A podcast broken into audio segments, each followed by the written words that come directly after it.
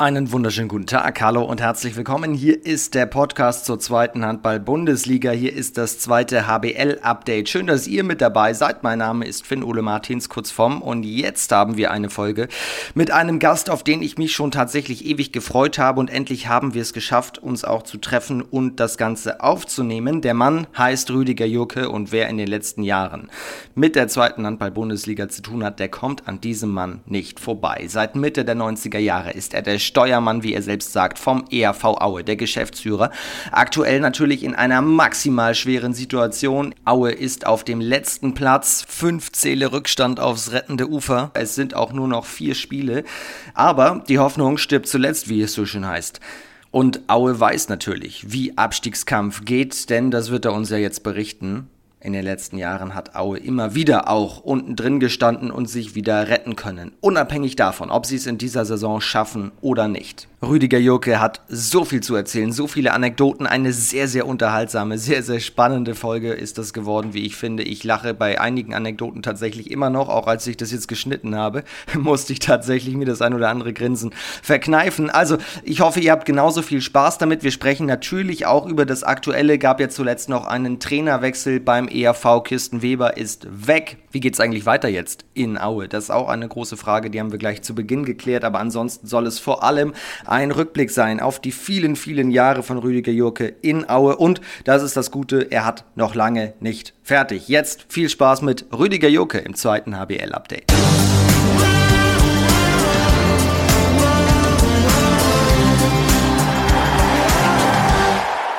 Hallo, hallo, ich grüße dich, Rüdiger. Hallo.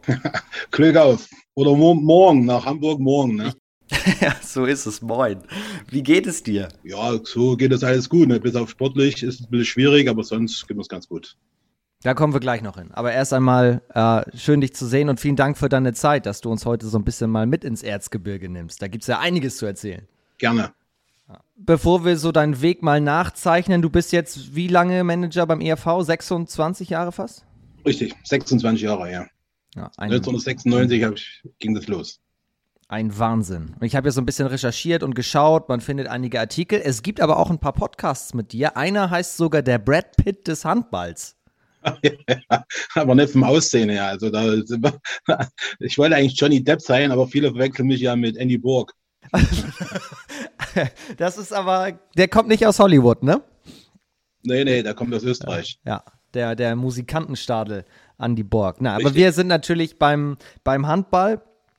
Und ja, du hast es gerade schon angesagt, sportlich sieht es nicht so gut aus. Letzte Saison Platz 5, jetzt Stand heute letzter. Wie ist, erstmal bevor wir reingehen, was ist der ganz große Unterschied gerade, außer dass ihr keine Partien gewinnt? Ja, also wir hatten ein Problem im November. Da hatten wir relativ viele Corona-Kranke und haben dann weiterspielen müssen, weil wir auch noch Spieler noch hatten und da haben wir von zehn Spielen neun verloren. Und da sind wir hinten reingerutscht und dann sind wir auch nie wieder richtig rausgekommen dort hinten. Also wie das eben so ist, wenn man hinten steht, dann hat man auch nicht das nötige Glück. Also wir haben, glaube ich, sechs Spiele mit einem Tor verloren. Also ich glaube, wir sind nicht unbedingt schlechter als viele andere Mannschaften. Ja, und voriges Jahr haben wir eben das Glück gehabt. Wir haben viele Spiele mit einem Tor gewonnen und das ist so nah beieinander. Und ja, also hier sind wir in Letzter und müssen sehen, das Ding noch irgendwie zu wuppen. Ist nicht einfach, aber ich glaube, der Hauptunterschied ist schon, November, das war sehr problematisch. Also da haben wir wirklich viele Ausfälle gehabt. Für eine wichtige Spieler, Kammler, Troch, die kann man eigentlich nicht ersetzen. Und äh, so wie gesagt, da haben wir eben eine Negativserie gehabt, die man jetzt noch, die jetzt noch in die Beine steckt. Also man kommt quasi in diesen Strudel rein und kommt nicht wieder raus. Ja, ja und dann, wie es eben so ist, ne? wenn man hinten steht, da geht eben der Ball am Pfosten und nicht vom Pfosten ins Tor, sondern raus gibt es auch den einen anderen Pfiff dann mal, den man gerne anders sehen würde. So gerade in Rostock, ich meine, wie ein Spiel, Tor, äh, Tatsacheentscheidung, dabei war hinter Linie, aber Schiedsrichter haben es anders, anders gesehen und so. Also es, das ist dann so, das geht so ineinander. Ne? Wie es im Positiven ineinander geht, so geht es auch im Negativen ineinander. Und äh, dann haben wir jetzt alles probiert noch äh, zu machen. Also wir haben noch einen Spieler verpflichtet, dann haben wir noch einen mentalen Trainer dazu genommen. Jetzt haben wir die letzte Karte gezogen, Trainer noch gewechselt. Also mehr geht auch von unserer Seite nicht und jetzt muss man sehen, dass wir es hinbekommen. Was macht der Mentaltrainer mit den Jungs? Ja, die haben wir schon mehrfach gehabt. René Edelmann, der ist auch übrigens ab und zu mal bei den FCE, also beim Fußball. Äh, die hätten den, glaube ich, dieses Jahr auch dringend benötigt. Äh, ja, also er spricht mit den Jungs. Äh, da gibt es Spieler, die brauchen das mehr, manche weniger. Also meiner Zeit gab es das noch nicht und äh, ich bin da mal ein bisschen skeptisch, aber die junge Generation sieht das wieder anders und ja, ich denke schon, dass es bei vielen Spielern auch Erfolg bringt. Also er spricht mit denen, geht auf die Probleme ein, versucht die locker zu machen, der Angst zu nehmen, was eben so mental Trainer machen muss. Und bei den Spielen ist er natürlich am Rand und springt dort draußen rum. Es ist ja tatsächlich noch alles möglich. Trotzdem sehr schwierige Situation. Am Anfang habe ich gesagt, die maximal schwere Aufgabe für euch. Ihr seid der Tabellenletzte und das ja auch schon seit einigen Wochen. Ihr habt mit dem Trainerwechsel reagiert. Spürst du so etwas wie Angst? Oder hast du so etwas wie Angst gespürt in den letzten Wochen mal? Angst, also weniger. Also es ist so mehr die Hoffnung. Also Angst. Wir haben ja wir spielen ja eigentlich jedes Jahr gegen einen Abstieg. Und äh, es ist so, wir sind da, glaube ich, erfahren und Angst wäre auch ein schlechter Berater. Also wir haben die dritte Liga schon lange vorbereitet, also im Sponsorenpool, äh, sag ich mal, und auch bei den Spielern gab es da Gespräche. Natürlich werden Spieler gehen, aber kommen auch neue dazu. Also Angst ist da weniger da. Also ich habe schon die Hoffnung. Du hast schon gesagt, ihr habt die Karte Trainerwechsel gezogen. Das war aber sehr besonders. Ich fand nämlich beeindruckend, wie ihr es auf Facebook veröffentlicht habt. Da habt ihr geschrieben, dass Kirsten Weber das selbst so ein bisschen auch entschieden hat und du hast ihn nochmal in höchsten Tönen gelobt und auch gezeigt, wie eng also die Bindung vom Verein zu ihm ist. Wie, wie kam das mit dem Trainerwechsel? Ist er einfach zu euch gekommen und hat gesagt, jetzt müssen wir es machen? Ja, also es ist so, in den 26 Jahren habe ich, glaube ich, fünf Trainer entlassen müssen, also oder Trainerwechsel. Das schafft der FCE in zwei Jahren. und also das ist ja immer eine schwierige Sache. Also es waren auch Trainerwechsel dabei, da denke ich dran, Dietmar Schmidt zum Beispiel, das war mein Vorbild. Den musste ich dann leider während der Saison, äh, mussten wir uns trennen. Da haben wir den Arm verbracht im Blauen Engel, haben beide geweint und getrunken. Also immer sehr emotional solche Sachen.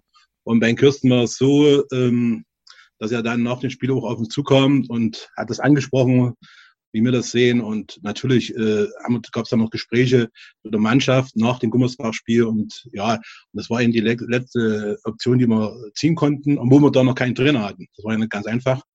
Und das haben wir dann so gemacht. Und ich äh, Hochachtung für Kirsten. Also wir werden ihn auch weiter am Verein binden, weil es wirklich äh, ein guter Trainer ist. Er braucht vielleicht noch ein bisschen Zeit im, im Profitum, sage ich jetzt mal, gerade mit gestandenen Profis. So, aber ja, sagen wir so, mir nach sechs Spieltagen waren wir auf Platz sechs.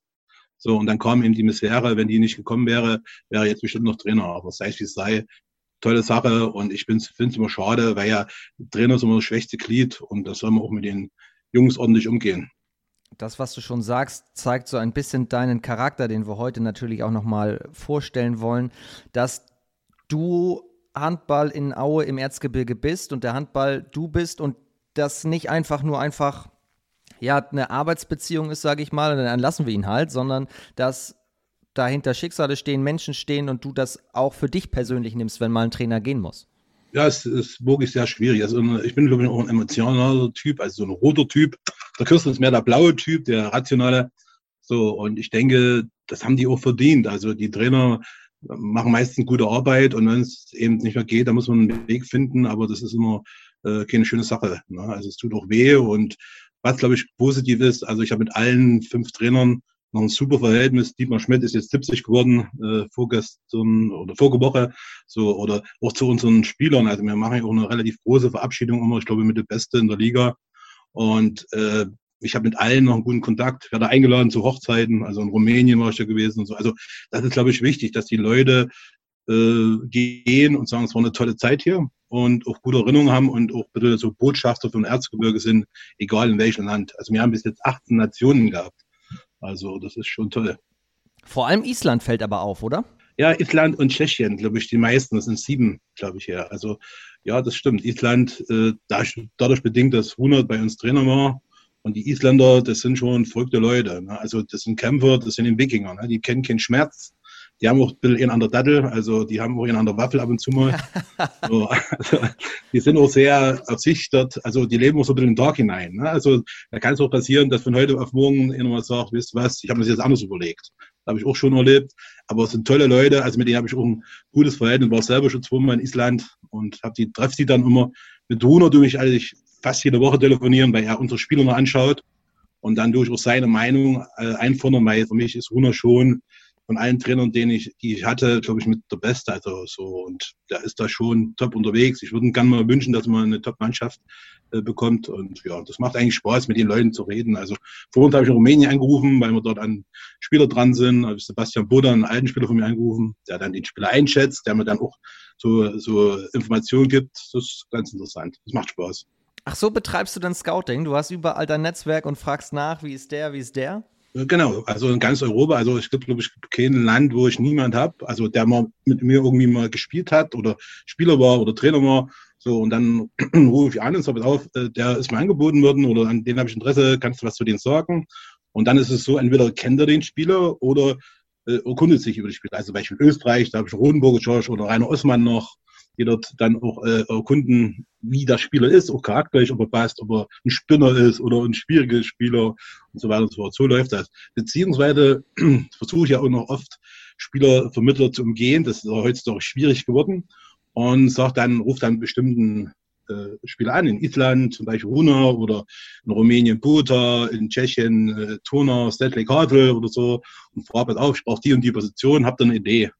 Und dann sagen die mir, okay, dort und dort spielt ein Bruder und dann versuche ich mir den Kontakt aufzunehmen. Also so versuche ich noch, das so, das mache ich eigentlich seit Jahren so und das ist eigentlich eine ganz gute Sache. Also wir haben, glaube ich, auch in den vielen Jahren äh, vielleicht zwei oder dreimal so, wenn man so Anführungsstrichen Fehleinkäufe gemacht, auch sonst hat das eigentlich ganz gut geklappt. Also wir haben auch Spieler gehabt, die in Richtung erste Liga gegangen sind. Ne? Und dort, die Dirna Janima, die haben wir damals aus äh, äh, äh Estland geholt, das war ein total verrückter.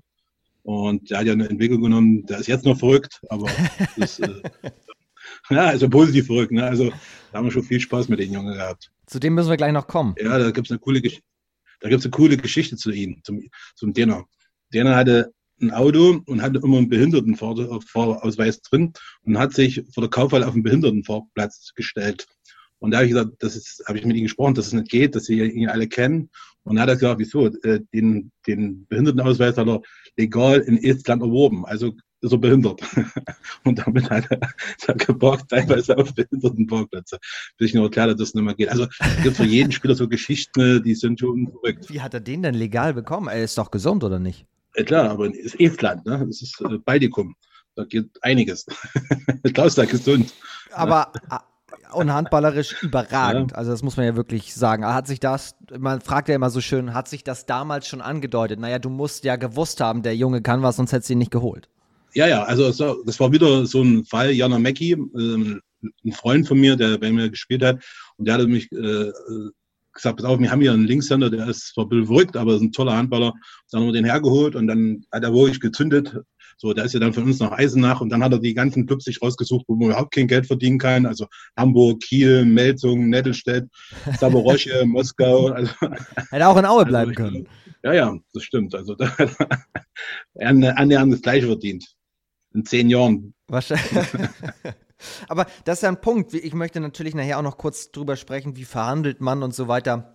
Ähm, mhm. Aber wo du das schon ansprichst, es ist schwieriger geworden, auch mit den Spielern direkt Kontakt aufzunehmen. Also das ist auch etwas, was du schon beobachtest in dieser Entwicklung in den letzten Jahren, dass es mehr und mehr Richtung Berater geht. Ja, auf alle Fälle. Also es ist so, wo ich mal angefangen habe, gab es das überhaupt noch nicht. Also, also war Fußball, aber Handball war das zumindest in der zweiten Liga noch nicht gang und gäbe. Aber jetzt ist es so, dass du kaum noch einen Spieler bekommst, äh, der keinen Spielerberater hat. Ne? Das ist auf der einen Seite gut, auf der anderen Seite, ja, also ich, ich gibt in meiner Mannschaft glaube ich noch zwei oder drei, die das selber machen. Damit können sie ein bisschen mehr Geld verdienen, weil ich brauche ja die Spielerberater nicht zu bezahlen. So und ja, und da muss man auch unterscheiden. Es gibt bestimmt gute, die auch sich um die Spieler kümmern. So, aber es gibt auch welche, die, die machen Vertrag und das war's. Also wenn man ein Problem mit dem Spieler hat, und versucht, den Spielerberater zu erreichen und sagen, wir auf, du musst es mit ihm klären, dann ist es manchmal oft schwierig. Es gibt gute und schlechte wie in allen Berufen. Zumal du doch auch jemand bist, was wir jetzt schon in dieser Anfangsviertelstunde raushören, der versucht zu allen so eine möglichst enge Bindung aufzubauen, wenn nicht sogar eine Freundschaft entstehen zu lassen. Ja, also man muss, äh, also sagen wir so, man muss schon ein bestimmter Respekt zwischen Spieler und mir da sein. Aber ich glaube, ähm, wir wollen ja alles Gleiche. Also wir sitzen in einem Boot. Ähm, ich bin manchmal der Steuermann und die sind eben die, die rudern müssen oder so. Und ich wäre, also ich finde, das Schlimmste äh, ist, wenn die hier weggehen und 80 Prozent der Leute sagen, der Yoga hat, der ist ja tolle bekloppt. Also das will ich auf keinen Fall. Und man muss, ich will Fairness von den Spielern und die müssen, die, also ein Wort ist ein Wort. Also es gibt auch Leute, äh, die sagen, ich brauche gar keinen Vertrag, ich verlasse mich auf dich. Und das, das können sie auch. Und das ist, glaube ich, das Wichtigste, dass man weiß, also hier, es gibt immer Entscheidungen, die wehtun, aber die müssen so rübergebracht werden, dass das einigermaßen verträglich ist und man muss sich irgendwie aufeinander verlassen können. Das ist, glaube ich, das Wichtigste. Wir wollen dich gleich mal genauer vorstellen, aber um einmal das Aktuelle kurz abzuschließen. Wie geht das jetzt weiter in Sachen Trainer, unabhängig vom Ausgang? Habt ihr schon jemanden für die neue Saison in Aussicht oder wie, wie planst du? Also ich glaube, mit Apollo haben wir einen ganz guten gefunden. Da auch nochmal Danke nach Magdeburg. Der hat ja noch einen Vertrag in Magdeburg für Magdeburg 2. Und wir sind so verblieben, dass wir uns jetzt die nächsten drei Wochen mal beschnuppern, kennenlernen. Und ich kann mir gut vorstellen, dass wir die neue Saison, egal welche Liga, das mit Apollo machen könnten, wenn er das auch will. Also, also Stefan, Stefan Just. Genau, ne? genau. genau. Die meisten Handballfachleute kennen ihn eh nur unter Apollo. Ja. wie, wie kommt der Name eigentlich zustande? Ja, das ist, sein Vater hieß auch Apollo. Okay. Und daher ist das so. Ne? Und was ganz noch ganz lustig ist, wo ich ihn angerufen habe, also es ist ja so, dass man dort auch die Telefonnummer dann sieht. So, und er hat sich gemeldet mit, also ich hätte ja Rüdiger und früher sagt man zu Rüdiger immer Riecher. So, und er hat sich gemeldet mit Klick auf Riecher. So, liegt daran, weil sein Vater auch Rüdiger heißt. Und sein Vater wird nur von den alten Leuten alle Riecher genannt und dann hat er mich dann immer Riecher genannt. Das habe ich ewig nicht mehr gehört, war lustig. Und so hat sich das bisschen aufgelockert, die ganze Sache, und das haben wir auch schnell entschieden. Und ich denke, ich habe auch mit der Mannschaft schon gesprochen, das kommt ganz gut an.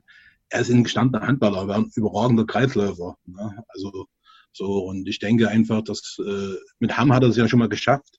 Vor fünf Jahren war Hamm, glaube ich, am Abstiegsplatz und dann haben sie Rückrunde Platz drei belegt. Ja, das muss man einfach schauen. Also wir haben auch nicht abhängig gemacht, wenn du drinnen bleibst, darfst du bleiben. Wenn wir absteigen, dann war's das. Das ist so der Unsinn. Das machen wir auch nicht. Also wir werden in drei Wochen dort eine Entscheidung treffen, sagen, wir machen es dann weiter, wenn wir es beide wollen, oder wir machen es nicht. Und dann müssen wir schauen, was wir äh, neu machen als am, am Traineramt oder beim Trainer. Und wie bist du auf ihn gekommen? Also bist du dein Telefonbuch tatsächlich durchgegangen und hast überlegt, oh, ich rufe mal in Magdeburg an und frage, ob er frei ist oder der, ihr wart sowieso schon in Kontakt? Ja, sagen wir es so, äh, dass wir nächstes Jahr vielleicht äh, einen neuen Trainer, also den Trainer eh wechseln wollten und Kirsten wieder vielleicht eine zweite Reihe geben. Das war klar und da hatte ich schon vorab mit ihm, bevor die Entscheidung kam, dass wir es sofort machen, mal telefoniert. So, aber wir wollten erst einen Monat mal drüber reden. So, und dann haben wir, das Stefan und ich, also Stefan Swart, so sind wir einfach bei Namen durchgegangen. Da haben wir vier, fünf Kandidaten gehabt, die ganz interessant waren. Da haben wir auch mit den anderen telefoniert. Ja, und dann ergibt sich das auch, wo wir sagen, okay, das ist eigentlich die beste Lösung für uns. Und ja, da, manche konnten noch nicht, weil es irgendwie Schuldienst war. Und, also ja eine kurzfristige Sache. So, und dann haben wir das so gemacht. Also die Telefonnummer haben wir eh alle untereinander. Also das ist so. Ja klar, also dein Telefonbuch würde ich gerne mal sehen. Also da ist ja wahrscheinlich Gott und die Welt drin. Ja, das ist interessant, ja, das stimmt. Ähm, das heißt aber, mit Kirsten war das so schon verabredet, dass es sowieso Richtung Saisonende dann Veränderungen geben könnte. Habe ich das richtig rausgehört? Ja, also so indirekt. Ne? Also äh, wir haben, also sagen wir es so, der Christian hat ja auch nebenbei noch gearbeitet in der Nüggehütte bei einem Sponsor von uns. So, und äh, also man hat auch gemerkt, es hat ihn schon ganz schön belastet. Ne? Ist ein junger Trainer, Negativserie, so und bei unseren Gesprächen haben wir auch so rausgehört, ja, äh, dass er vielleicht auch gerne wieder in eine zweite Reihe äh, gehen würde. Also konkret, dass wir gesagt haben, danach ist Schluss, haben wir noch nicht gemacht, aber das waren so, wir waren in Verhandlungen, sagen wir so. Okay. Dann schließen wir das ab, sind sehr gespannt, was Apollo mit euch im Abstiegskampf noch erreicht und kommen jetzt zu dir zu ja, jetzt äh, hast du eigentlich auch so einen Spitznamen neben Richie oder Brad Pitt oder wie wirst du wirklich genannt? Mobble. Also die Alten kennen mich alle nur unter Mobble. Ich verstehe nicht warum, aber ist so. Moppel? Also, ich glaube, die mit mir oder gegen, also die mit mir gespielt haben, die Generation Ü35, sag mal, die kennen mich eigentlich mehr unter Moppel. Sie reden mich auch so an. Dann wollen wir dich mal vorstellen, was steckt eigentlich hinter diesem Namen? Und dazu haben wir eine Rubrik, die heißt Radio Baumgarten, denn Simon Baumgarten, auch jahrelang in der Liga, auch in der ersten Liga gespielt, der wird Radio Baumgarten genannt, weil er so viele Informationen immer in kurzer Zeit versucht unterzubringen. Und er stellt uns hier in unserer Rubrik immer unseren heutigen Gast vor. Hier kommt Simon Baumgarten über Rüdiger Jugge. Heute zu Gast eine wahre Legende der zweiten Liga. Manager, Macher, der Mann für alle Fälle, ein echter Kümmerer. Es gibt keine Superlative, die ihn beschreiben könnte. Er gilt als der bekannteste Bettler im Erzgebirge, da er es immer wieder schafft, Sponsoren von seinem ERV zu überzeugen. Er hat immer ein offenes Ohr und kümmert sich um alle Probleme, die ihm bekannt sind. Und auch um die, die er nur erahnen kann, auch wenn diese nicht direkt mit ihm, seinem Verein, dem EHV Aue zu tun haben. Aber Moment, da war doch noch was. Ich hörte, dass es vor Jahren bei einer Hochzeit in Bukarest bei der Rückreise nach Prag zu einem kleinen Schnapsunfall gekommen ist. Es gab damals wohl erhebliche Transportschäden auf der Rückreise von dieser Hochzeit. Aber das weißt du sicher besser als ich, Rüdiger, und kannst uns alle einmal aufklären. Zum Abschluss noch ein persönlicher Gruß. Ich habe mich sehr gefreut, dass du mich nach mehr als 14 Jahren Abstinenz aus der Erzgebirgshalle immer noch erkannt hast und nach dem Spiel der Rimparer Wölfe im November gegen deinen EHV noch Zeit gefunden hast, mit mir über alte Zeiten zu reden. Vielen Dank dafür. Nun aber genug geredet. Glück auf und viel Spaß mit dem zweiten HBL-Update und Rüdiger Jürke vom EHV Aue. Da schwebe ich auch noch so viel Lob, schwebe ich jetzt hier unter der Decke, ne? Das wisst ihr. Aber cooler, cooler Junge. Ich würde ich gern mal, hätte ich gern mal nach Auge geholt, weil gegen uns hat er überragend gespielt. Er hat drei Spiele scheiße gespielt und gegen uns war er immer top. Also selbst mit Rimba jetzt wieder. Also wäre schön gewesen, wenn er mal nach Auge gekommen wäre. Ein toller Kreisläufer. Also die Kreisläufer sind eh die besten. Und Abwehrkante. Ja, das ist, ist, so eine, ist ja auch noch ganz schöner Bursche. Ne? Hat ja ganz schön viel Gewicht, der Junge. Also ein toller, toller Junge, toller Kreisläufer und ja. Und irgendwann sehe ich mal wieder. Ich glaube, der taucht irgendwann nochmal auf, so mit Kurzeinsätzen und so. Er ist ja auch Handball verrückt. Deswegen macht er bei uns auch diese, diese Rubrik. Du bist auch Handball verrückt, bevor wir dazu kommen. Ähm, äh, was war, du hast vorhin von dir aus schon diese Hochzeit in Rumänien angesprochen. Was war da auf der Rückfahrt los? Ja, Rumänien-Hochzeit war ja besonders. Da war ja noch, ging es Rumänien noch richtig schlecht. Da haben wir ein Kinderheim besucht, haben dort auch Geschenke mitgenommen und die Hochzeit war überragend. Und dann war es so, die Rumänen tun ja selber noch Schnaps brennen. Und wo wir angekommen sind schon, da stand so ein Glas dort und ich hatte gedacht, das ist Wasser. Das war aber Schnaps und den habe ich getrunken. Da habe ich gedacht, ich verbrenne innerlich. So auf dem Rückweg haben die Bruder, seine Eltern und seine Verwandten haben uns dann Schnapsflaschen mitgegeben für den Flug und haben aber nur so eine äh, Plastekorken drauf gemacht. Und die haben nur einen Koffer gehabt und ein Handgepäck und dann habe ich im Flugzeug schon gedacht, Mensch, das riecht ja eigenartig. So eine Fahne kann man ja gar nicht mehr haben. Also so viel Alkohol man trinkt, dass man noch so riecht. Und jedenfalls ist die Flasche ausgelaufen. Und wie das so üblich ist, bei Hochzeiten zieht man ja einen Anzug an. Ich hatte meinen schwarzen Anzug mit, der war da drinnen. Und wo ich dann zu Hause ihn ausgepackt habe, waren Löcher in den Anzug vom Schnaps. Also, der Schnaps hat Löcher in deinen Anzug gebrannt? ja, ja so, so, war das. Aber mein Anzug war hin und der Schnaps war auch weg. Also, und, den, und den Koffer, den habe ich, glaube ich, auch noch mal verwenden können, weil das so nach, also ich glaube, Ballinka oder irgend so, eine, so, ein, so ein Brand machen die selber dort. Ich weiß gar nicht, wie viel Prozent er hatte. Es war Wahnsinn. Aber war ein Riesenerlebnis und wie gesagt, Rumänien, Sebastian Buddha, Hochzeit, war toll. Achso, der hat geheiratet, das wollte ja, ich gerade fragen, ja. Ja, ja. Und die hatten noch eine Taufe gehabt, da war der Sohn dabei. Die Taufe war so, wir kennen das ja von uns mit Taufbecken. Das Taufbecken war bei denen so ein Plastefass. Also das ist ja reingeworfen worden und hat dann die ganze Hochzeit und die ganze Taufe, die ganze Hochzeit und die ganze äh, Taufe geweint. Also das war so lustig. Also war schön. Also Handball ist toll. Man lernt das so viel kennen und hat so viele Erlebnisse, möchte ich nicht missen. Wie ist es dazu gekommen? Also seit wann bist du im Handball unterwegs? Also so, äh, ich habe mit sieben angefangen mit Handballspielen. In der DDR war es so, dass die Oberligaspieler in die Schulen gegangen sind. Da gab es Arbeitsgemeinschaften, da konntest du Fußball, Handball basteln. So, und ich war im Handball und da habe ich mich ganz gut entwickelt. Und ja, und dann, also ab sieben bis zehn hat man dann den Nachwuchsbereich äh, äh durchgemacht. Sind wir sogar in der zehnten Klasse, also B-Jugend mit 16, 17 sind wir dann DDR-Meister geworden, haben alle Clubs damals geschlagen, das war toll. Und dann geht das dann weiter. Dann haben wir im Juniorenbereich gehabt, das Juniorenmeisterschaften der DDR. Das war toll, das müssten wir vielleicht bei hier auch wieder einführen. Die haben immer vor der Oberliga gespielt. Also wir haben dann Sonntag früh um 9 Uhr gespielt und die Männer haben 10.30 Uhr gespielt. Und Sonnabendabends haben wir 15 Uhr gespielt und die haben 17 Uhr gespielt. War toll, weil die Halle war schon mit Zuschauern voll. Das war eine klasse Zeit. Und dann nach den. Ganz, ganz kurz, Oberliga war das höchste, das, das es gab, genau, ne? Also, das waren, also, die erste Herren. Genau, zehn Mannschaften, fünf Clubmannschaften und fünf BSG, also Betriebssportgemeinschaften. Wir waren da mit dabei. Ja, und dann haben wir dort eben die drei Jahre gespielt in, in Juniorenbereich, also in 16 bis 18. So, und dann musste ich zur Armee, anderthalb Jahre, war ich in Löbau, dort haben wir wieder Handball gespielt, hatte ich Glück gehabt. Also so richtige Armee habe ich da gar nicht erlebt. Ich musste auch mal schießen, ich hatte sogar eine Schützenschnur, glaube ich. Also ich habe sogar getroffen. Und äh, ja, und dort während der Zeit haben wir in Löbau gespielt. Auch äh, Löbau ist damals aufgestiegen in die erste Liga, also, also Oberliga. So, und dann bin ich zurückgekommen und habe dann mit 19 in Aue gespielt. Also erst in der Oberliga, BSG Wismut Aue. So, dann kam die Wende, äh, 89. So, und habe dann noch äh, ein Jahr sogar erste Bundesliga, wo der Zusammenschluss kam. Es war wirklich tolle Sachen gegen Wallau Massenheim mit Kehlmann und so, mit, mit Schwalb. Und das war eine klasse Zeit. Wir haben zwar eine Packung nach der anderen bekommen. Also ich kann mich erinnern, wir haben in Wallau am Mittwoch gespielt, haben dort, glaube ich, mit 18 Toren verloren und mit 16 Toren, sind früh um vier in Aue angekommen und halb sechs äh, sind wir dann eingefahren. Also es ist ja so gewesen, da sage ich gleich noch was dazu. Äh, wir waren zu DDR-Zeiten oder dann nach der Wende kurz, äh, waren wir ja bei der Wismut beschäftigt. Wismut, also im Schacht und mussten in der Woche zwei oder dreimal einfahren.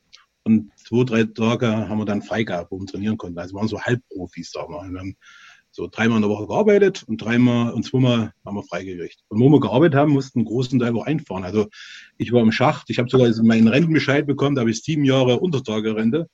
So, also ich habe da, also mein tiefstes Solo war 1620 Meter tief. So, also das war schon. So tief unter der Erde warst du? Ja, ja. Also ich habe gelernt, äh, äh, Schlosser mit Abitur, habe dann Maschinenbau vier Semester studiert und dann äh, äh, Ökonomie in der DDR und dann nochmal Betriebswirtschaft in, in, im neuen Land dann. So, und da müssen wir dort auch einfahren und haben dann Bagger repariert und solche Sachen. Also richtig unter Tage. Also. Ah, okay, das heißt, du hast jetzt unter Tage im Bergbau als Schlosser gearbeitet, genau. sozusagen. Also zwei Tage in der Woche. Ja. So, und, ja, dann, okay. und dann nur noch äh, erst drei Tage, dann nur noch zwei Tage, weil ein Tag war dann Studium, weil ich den Maschinenbau vier Semester studiert habe und dann das ging dann aber noch weiter, weil Maschinenbau ist so schwierig, sage ich. Und dann da gab es dann Ökonomie, hieß das damals in der DDR, also das Betriebswirtschaft für den Sozialismus, sage ich mal. so, und das habe ich gemacht.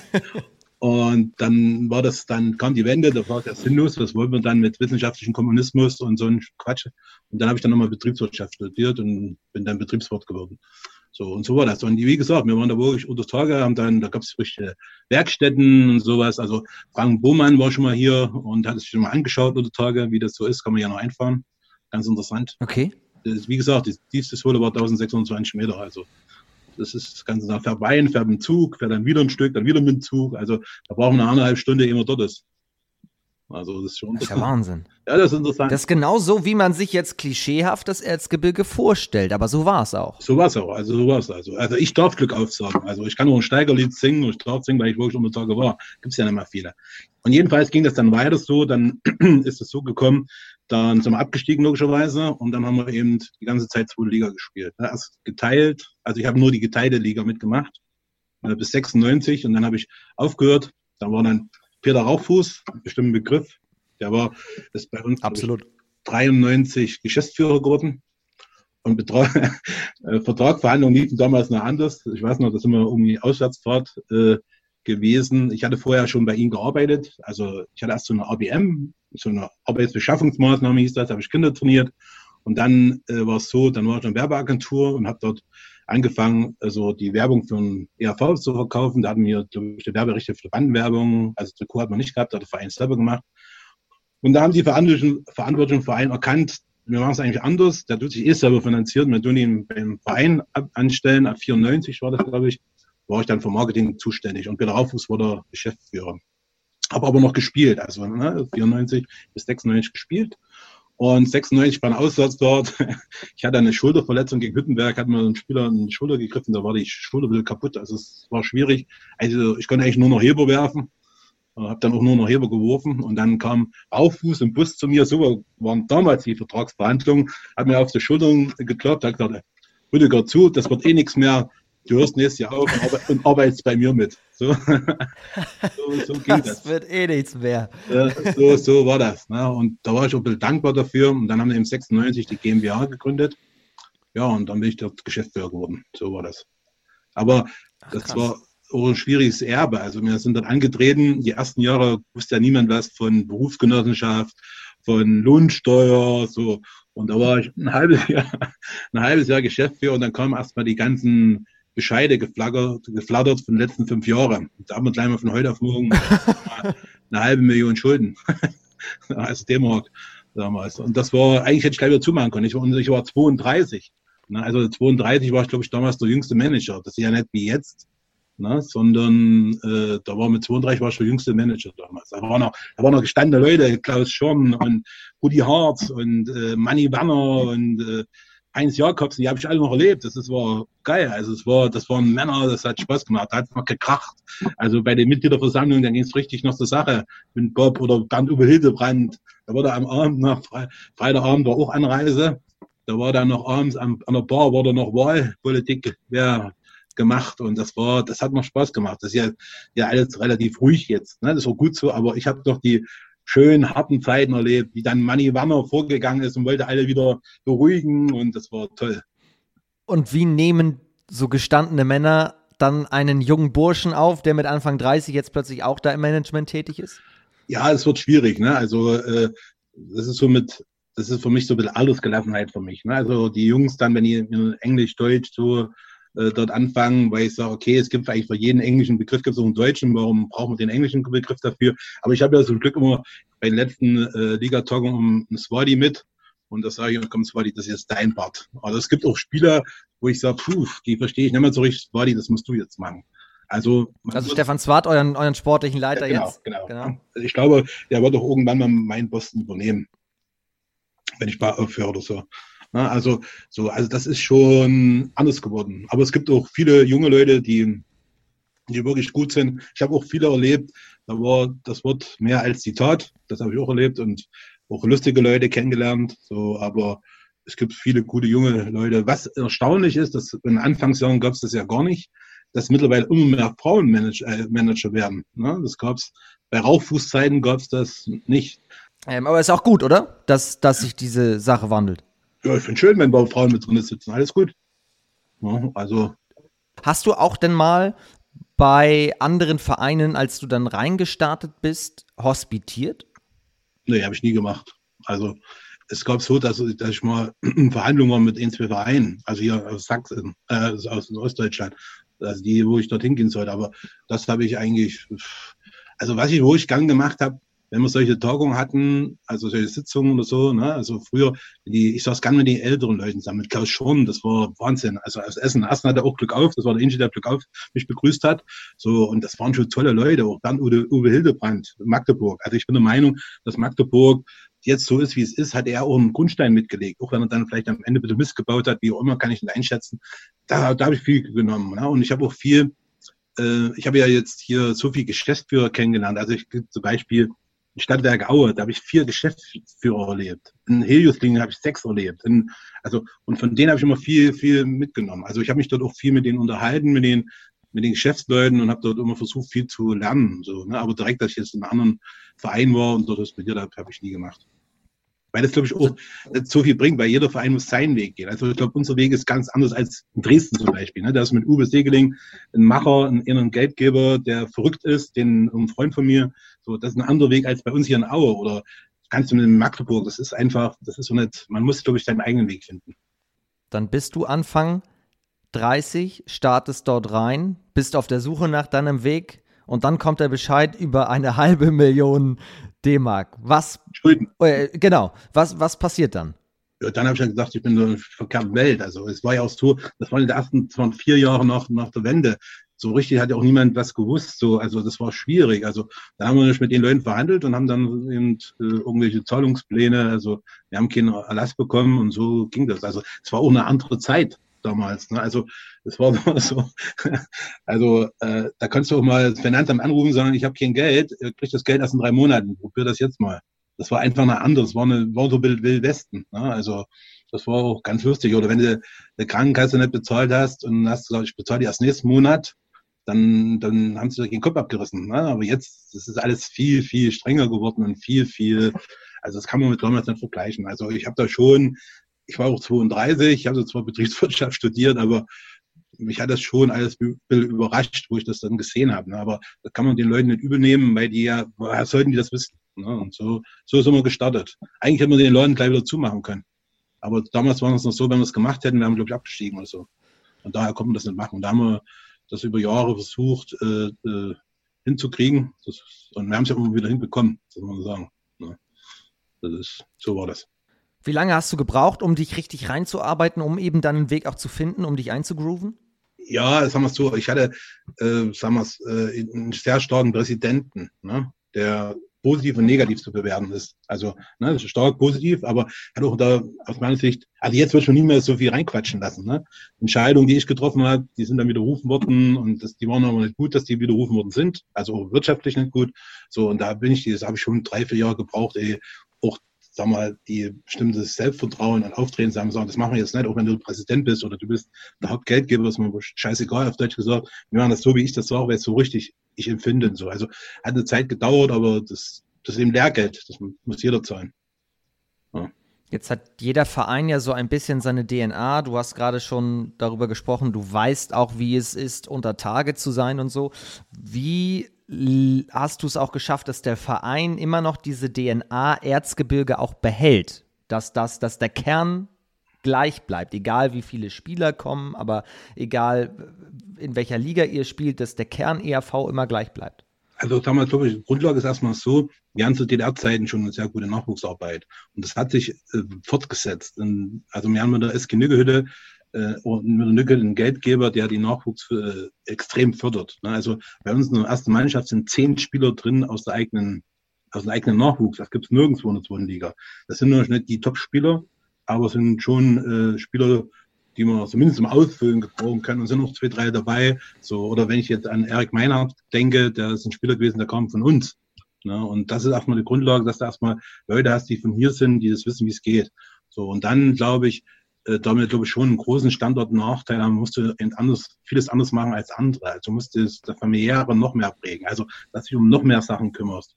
Oder dass du ähm, äh, Leute einbindest, also meine Eltern zum Beispiel, die, meine Mutter fährt jetzt noch mit, die ist bei jedem Auswärtsspiel dabei und macht dort das Essen im Bus. Na, früher, wo mein Vater noch gelebt hat, war mein Vater noch dabei.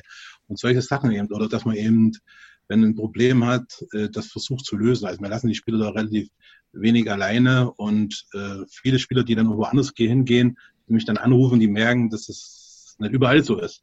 So, und das ist, glaube ich, ein Hauptproblem, dass das familiäre, dass die sich wohlfühlen und dann so, ich, natürlich ist es schwierig, wenn ich einen Spieler aus Portugal höre, äh, hole, wie soll ich ihn, wie der Helge Leonhardt vom Fußballpräsident immer so schön sagt, die Wismut-DNA rüberbringen. Also das ist schwierig. Ne? Also, aber wir versuchen das halbwegs am Leben zu erhalten, obwohl das nur schon abnimmt. Das muss man ehrlich eingestehen, weil man ja, weil sich das alles Bild verändert. Ne? Das ist, was eben auch so im Umfeld ist. Ne? Also ich meine, das Wadi ist von hier, unser Torwarttrainer ist von hier. Also wir versuchen schon, die Leute von hier auch einzubinden. Ne? Also das, das ist wichtig. Also, klar wäre es gut, wenn wir jetzt mal von außerhalb, das war mit Runo zum Beispiel so, oder jetzt mit Apollo, auch mal ein, paar Ideen von, also dass man einen eigenen Saft kocht, sage ich mal, sondern dass auch mal Ideen von außen kommen beim Fußball merkt man das auch immer. Es gibt immer wieder auch diese Stimmen, die sagen, es ist stark. Sowohl der ERV als auch der FCE, wie die sich trotz des Standortes im Profi Handball und Fußball halten. Also merkst du das auch? Ist das, ist das überhaupt ein Lob? Weil es klingt ja so, ihr seid so fern ab und so weiter. Es ist ein schwieriger Standort. Ist es das überhaupt? Ja, ist so. Also wenn ich irgendwo hinkomme, da bewundern uns viele. Ne? Also es ist so, aber hat 16.000 Einwohner. Ne? Und die haben ja Fußball-Zweitliga, Handball-Zweitliga, Fokus sondern Ring-Zweitliga. Und das ist schon erstaunlich. Aber es liegt daran, glaube ich, weil die Leute hier, es gibt im Erzgebirge nicht so viel schöne Sachen. Ne? Also tolles, tolles Gebiet, schöne Berge, aber so ist nicht so viel Highlights und da konzentriert man sich schon auf Sport. Und ich glaube, die Leute hier, die sind schon sehr, sehr stolz auf, auf Fußball und auf Handball. Das merkt man immer wieder und die geben auch alles dafür. Also es gibt ja Leute beim Fußball noch extremer als beim Handball, die da wirklich den letzten Pfennig oder äh, Cent investieren, dass sie Spiele sehen, dass sie irgendwelche Fanartikel kaufen. Ja, das sind schon verrückt und genauso verrückt sind hier Sponsoren. Also es gibt kaum jemand äh, hier im Umkreis, der da nicht irgendwie entweder beim Fußball, Handball ist oder meistens sind bei beiden. Also die sind schon alle verrückt, weil das ist irgendwie äh, Erzgebirge, das ist Weihnachten, das ist Spitzkunst und Weihnachten eben. Und dann ist eben Sport, das ist FC und wir. Das ist einfach so. Und dann du vielleicht noch Oberwiesendaler Skisport. Aber das war's dann. Also, und daher ist so, sagen wir so, die, die, die Verbundenheit riesig. Und die Trauer, jetzt wo Fußball abgestiegen ist, ist riesengroß. Ich versuche zwar immer den Fußballfans zu erklären, dass vielleicht man auch ein bisschen Demut haben sollte, dass man das erleben durfte, weil das für so eine Stadt nicht normal ist. So, aber das ist schwierig. Das ist so. Und wenn wir es nicht schaffen sollten, äh, wird die Trauer genauso groß sein, obwohl ich der Meinung bin, dass unsere Chance zurückzukommen äh, ein bisschen größer ist als die beim Fußball. Warum ist die beim Fußball kleiner?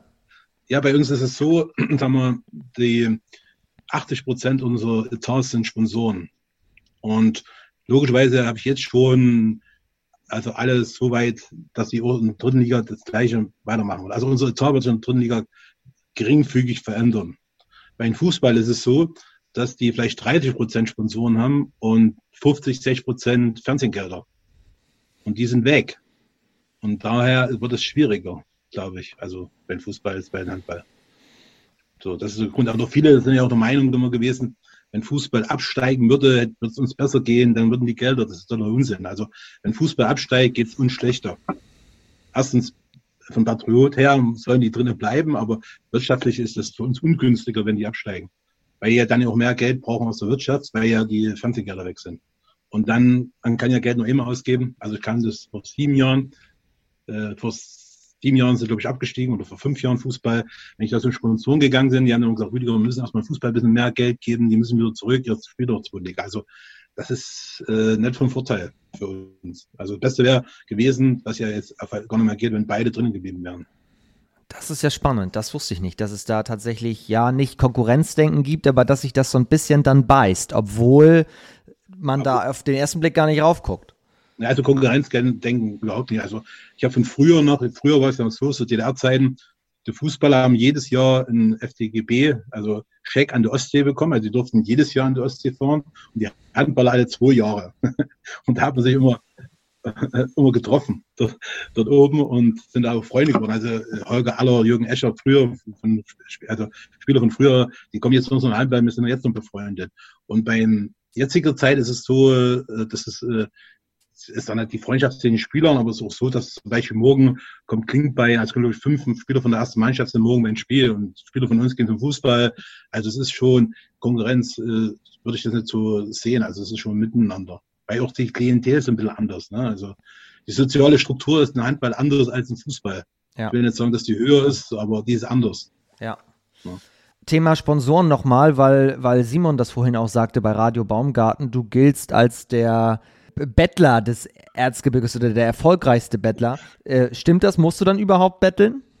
Ja, ich habe das äh, mal gesagt. Ich hatte mal so eine Auszeichnung, das nennt sich die Brückennadel. Das ist die Vorstufe für einen Ehrenbürger in Aue. Wie heißt das? Die, Brü die Brückennadel. Also bei Aue gibt es ganz viele Brücken, fast wie in Venedig, weil wir sind zwei Flüsse, also okay. die Mulde und das Schwarzwasser. Und da gibt es eine Brückennadel. Und die kriegen Leute aus Aue, die äh, wichtig eben für Aue sind, sage ich mal das ist eine Vorstufe für einen Ehrenbürger, sage ich mal. So, und da habe ich so, ein, so eine mal bei so einem äh, Neujahrsempfang bekommen. Und da muss ja wie bei einer Oscar-Verleihung muss ja eine Rede halten, so eine Laudatio und so, Christo, und dann musst du was sagen. Und dann hatte ich das auch gesagt, dass ich wohl der bekannteste Bettler von Aue bin. Und ja, das ist dann aufgestanden, haben geklatscht. Also es ist auch so. Also äh, das hat ja schon die Anfangsphase hat schon was mit Betteln zu tun. Aber jetzt, wenn ich Leute anrufe, die wissen, um was es geht, die kennen meinen Namen und dann ist gut. Also, also mir macht das auch Spaß, ähm, das Geld einzutreiben oder aufzutreiben, weil du kennst die Leute über Jahre, mit den meisten bist per Du und dann ist es interessant, du äh, hörst dort von den Sachen von ihrem Gebiet. Also wenn ich wenn Unternehmen bin, was sich mit Maschinenbau beschäftigt, da höre ich was von Maschinenbau. Wenn ich im Unternehmen bin, was sich mit Automobilen bin, dann da oder so. Also das ist ganz interessant. Also so, da sind nur Freundschaften entstanden. Also das ist schon das Interessante an dem Job, dass du unwahrscheinlich viele Leute kennenlernst. Ja. das ist so. Ähm, mhm. Weil ihr eben auch rumkommt, weil ihr auch, weil, weil diese Arbeit, die du machst oder die der Verein macht, ja auch erfolgreich ist. Ich habe das nochmal nachgeschaut, also seit 1996 nur einmal abgestiegen, ein Jahr dann dritte Liga und dann direkt wieder rauf. Kann man das so zusammenfassen? Ja, ja, aber das war ja so, das war das Jahr, wo die eingleiche Liga kam. Sie hätten noch Zehnter werden müssen und müssen Elfter geworden. Also, ja, genau. Da war der Übergang, das war, viele sagen, das war kein Abstieg, das war der Zusammenschluss. Jetzt langsam wieder abgestiegen. Ne? Und sind dann sofort wieder hochgekommen. Das war schon sehr gut. Und das, wenn das dieses Jahr passieren sollte, haben wir das nächste Jahr natürlich wieder vor, das ist klar. Ne? Also so, ich glaube schon, aber das ist schon besonders, auch mit unseren Reisen. Ich glaube, wir haben Reisen gemacht wie kein anderer Verein. Wir waren zweimal in Hongkong, wir waren immer in Japan. Das ist schon, das hat, glaube ich, nochmal Kiel geschafft. Also. Was, was habt ihr in Japan gemacht? Also Japan war es so, wir hatten ja einen Spieler gehabt, Shinosuke Oyumatsu, und ich habe das immer, ich halte das auch immer so, wenn Spieler gehen, gibt es immer ein Abschlussgespräch.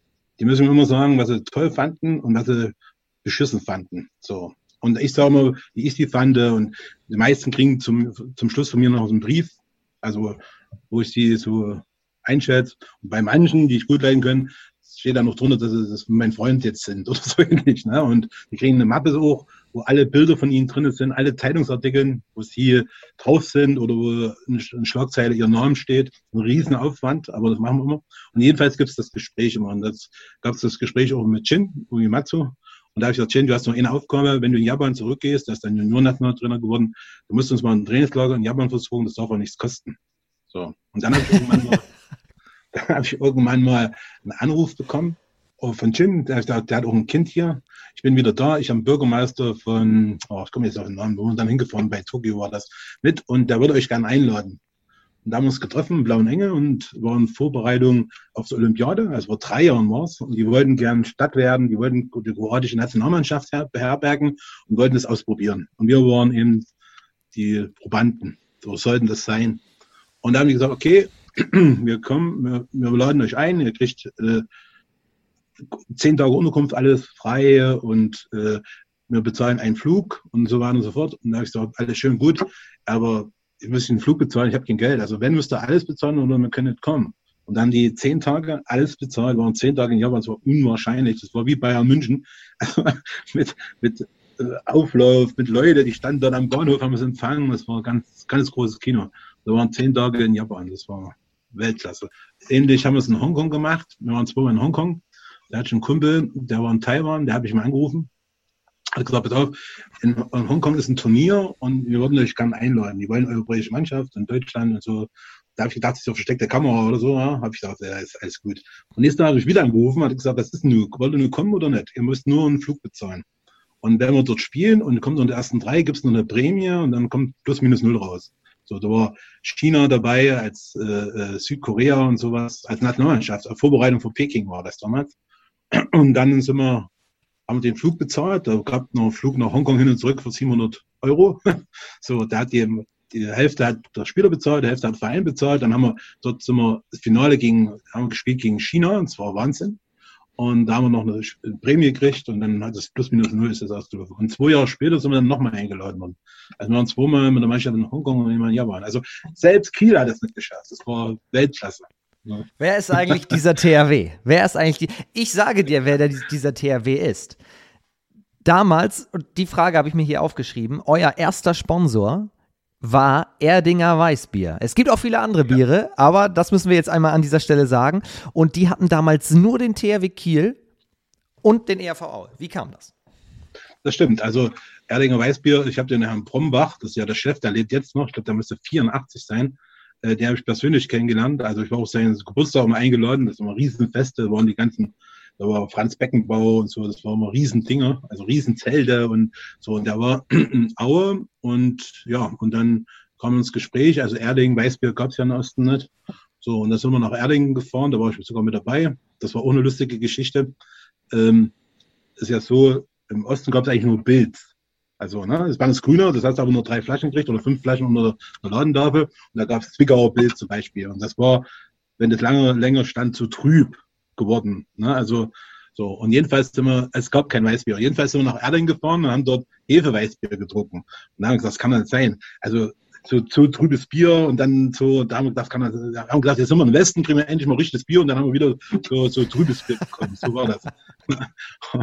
Und jedenfalls wollten die dann Sponsor werden. Der Brombach war, war Brombach auch mit hier, mit Bodyguards und so hat er so, also lange weiße Haare, so und ja, und dann sind wir ins Geschäft gekommen und dann haben wir das nie erste Liga, war nie auf der Brust. Damals, glaube ich, für 35.000 D-Mark auf der Brust, erste Liga. Und da musste er noch dazu sagen, gab es noch Sat Fernsehen, der gab Frühstücksfernsehen, da kamen noch, haben in Leutershausen gespielt und so. Und so ging das. Und dann haben wir es über Jahre, äh, die sind ja jetzt noch Sponsor bei uns. Die mussten wir letztes Jahr ein bisschen zurückdrehen, weil das eben Bier schwierig war. So, die sind, äh, glaube ich, mit Sparkasse der Sponsor, der am längsten bei ist. Also von Anfang an sind die mit dabei, Erdinger. Also da haben wir auch viele Sachen, ich war da immer mit drauffuß zu den Festen, das waren Highlights. Also so, sind auch coole Typen. Also da waren wir auch mal dabei. Da haben die, die Werbung, die die drehen, drehen die ja mit ihren Angestellten. Also wenn du äh, Werbung im Fernsehen gesehen hast und dann sind wir so nicht festgefahren und die ganzen Leute, die im Fernsehen gesehen haben, sind dann umhergelaufen, war spannend. Also Erding war, obwohl ich nicht unbedingt der Weißbiertrinker bin. Aber das alkoholfreie, das trinken eigentlich die Spieler, das muss ganz gut sein. So, und so war das. Also die bezahlen schon auch in Geld oder gibt es auch Alkohol? Nee, nee, bezahlen nur Geld. Achso. Ja. Also also wir, wir logischerweise verkaufen wir auch Erlinger Bier, aber das musst du erwerben. Also es gibt kein Freibier, so wie früher. Kiel, ich glaube, es ist jetzt noch Kiel und Aue sind da eigentlich in Handballmannschaften, die Erdinger, glaube ich, haben. Bin ich mir fast sicher. Ich glaube, die haben noch einen, auf dem Baguette sind die noch drauf, Erding. Ich glaube, in Kiel. Wenn ich mir richtig. Könnte sein, oder? Das weiß ich nicht, tatsächlich. Da im, im Sponsoring-Bereich bin ich nicht so bewandert, aber dann kam es ja zum Aufeinandertreffen der Brüder im Geiste im DAB-Pokal, oder? Als ihr gegen THW gespielt habt. Also logisch, Kiel ist nur deshalb weil, äh, Pokalsieger geworden, weil sie uns rausgehauen haben. Ne? Also weil wir sie gewinnen lassen haben. Deswegen. Aber es war ein Highlight. Also, also, wo die hier waren, das war immer ein Traum. Und das war schon, das war ein großes Kino. Schade, dass es noch ein bisschen Corona war. Ne? So konnte man die halt nicht ganz voll machen. Aber auch so, die, ich glaube, die haben sich auch ganz wohl gefühlt, haben dann auch ein Präsent von uns bekommen mit einem Räucherhaus drin und mit einer Wurst und alles drin. Also war toll. Äh, äh, da haben sich auch danach noch bei uns bedankt und ja, war klasse. Hat Spaß gemacht. Sehr nett von euch, dass ihr sie habt gewinnen lassen. wir haben es ja in Hamburg gesehen und ich glaube auch, das ist ein verdienter Sieger. Ne? Es war ein tolles Spiel gegen, gegen Magdeburg, hat Spaß gemacht. Ein bisschen, traurig bin ich, dass Hamburg nicht mehr ist, dass Köln jetzt, Hamburg war schon besonders, ne? Final Four, finde ich. Das hat irgendwas gehabt. Also dann ja. früh an, am Hafen Bierchen trinken, abends auf, auf der Reeperbahn, das war schon geil. schade. Ich bin sehr gespannt, was in Köln passiert. Auch da soll es ja gute Kneipen geben. Gibt es auch gute Kneipen. Ähm, die Halle ist auch klasse, aber klar, ich als Hamburger sage das natürlich auch, dass ich das schade finde. Es ist eigentlich vor meiner Haustür und jetzt geht es nach Köln. Wem, wem drückst du eigentlich die Daumen, wenn nicht dem EHV? Gibt es äh, im, im Erstliga-Handball einen Verein, den du sehr verfolgt hast, früher vielleicht schon als kleiner Junge ähm, oder damals zu DDR-Zeiten oder ja auch jetzt? Ja, ist auch logisch vom Osten hält man natürlich auf Magdeburg und auf Leipzig natürlich. Ne? Also, aber Magdeburg habe ich ja zu DDR-Zeiten noch bewundert. Also gegen Ingolf Fiegert, sein Vater, habe ich noch gespielt. Ne? Und das waren schon Wieland Schmidt, das waren Helden. Also dann durfte ich ja sogar gegen die spielen. War schon toll. Also Magdeburg ist schon was Besonderes. Aber auch DFK, also das hat sich schon, ich habe ja noch SC Leipzig und DFK erlebt. Das ist schon, ist ja auch ein bisschen näher an Aue dran. Und ich bin auch mehr befreundet mit, mit äh, Carsten als mit Mark Speck. Ne? Also, also das ist schon ne, die zwei Mannschaften also schön und ich gehe davon aus, dass Magdeburg Meister wird. Ne? Und toll wäre, wenn Leipzig, aber jetzt haben sie zweimal gebatzt, äh, europamäßig unterwegs sein könnten nächstes Jahr. Es wird aber wahrscheinlich nichts werden. Jedenfalls ja. nächstes Jahr noch nicht. Ne? Aber die zwei Mannschaften so sind schon die, die man dort äh, Daumen drückt. Zurück nach obwohl ich sehe auch gern Mannschaften, ich, Entschuldigung, ich sehe auch gern Mannschaften, die ein bisschen verrückte Trainer haben. Ne? Also zum Beispiel Betko habe ich gern gesehen, oder Martin Schwall, die hatten was gehabt. Ne? Oder Biegel jetzt wieder in, in, in Dings, da waren die Interviews auch so. Das, das ist ja das Kernige noch. Das ist auch jetzt noch beim Handball vertreten, aber beim Fußball nimmt es immer ab. Also die Interviews beim Fußball brauchst du eine Anzugucken, die sind langweilig, weil jeder erzählt dasselbe. Also und beim Handball ist schon noch ein bisschen die so ein bisschen eben so ein bisschen, ein bisschen hemdsärmlich, ne? so ein bisschen ehrlich und so, und das gefällt mir. So. Also Betko fand ich immer herrlich, seine Pressekonferenzen, das war immer, habe ich mir immer im Bus zurück so angeschaut. Ist das ein Thema? Da habe ich schon öfter jetzt drüber nachgedacht, dass, also klar, es gibt diese Interviews noch, aber dass wir trotzdem weniger Typen im Handball haben, dass wir mehr Typen bräuchten, in Anführungsstrichen?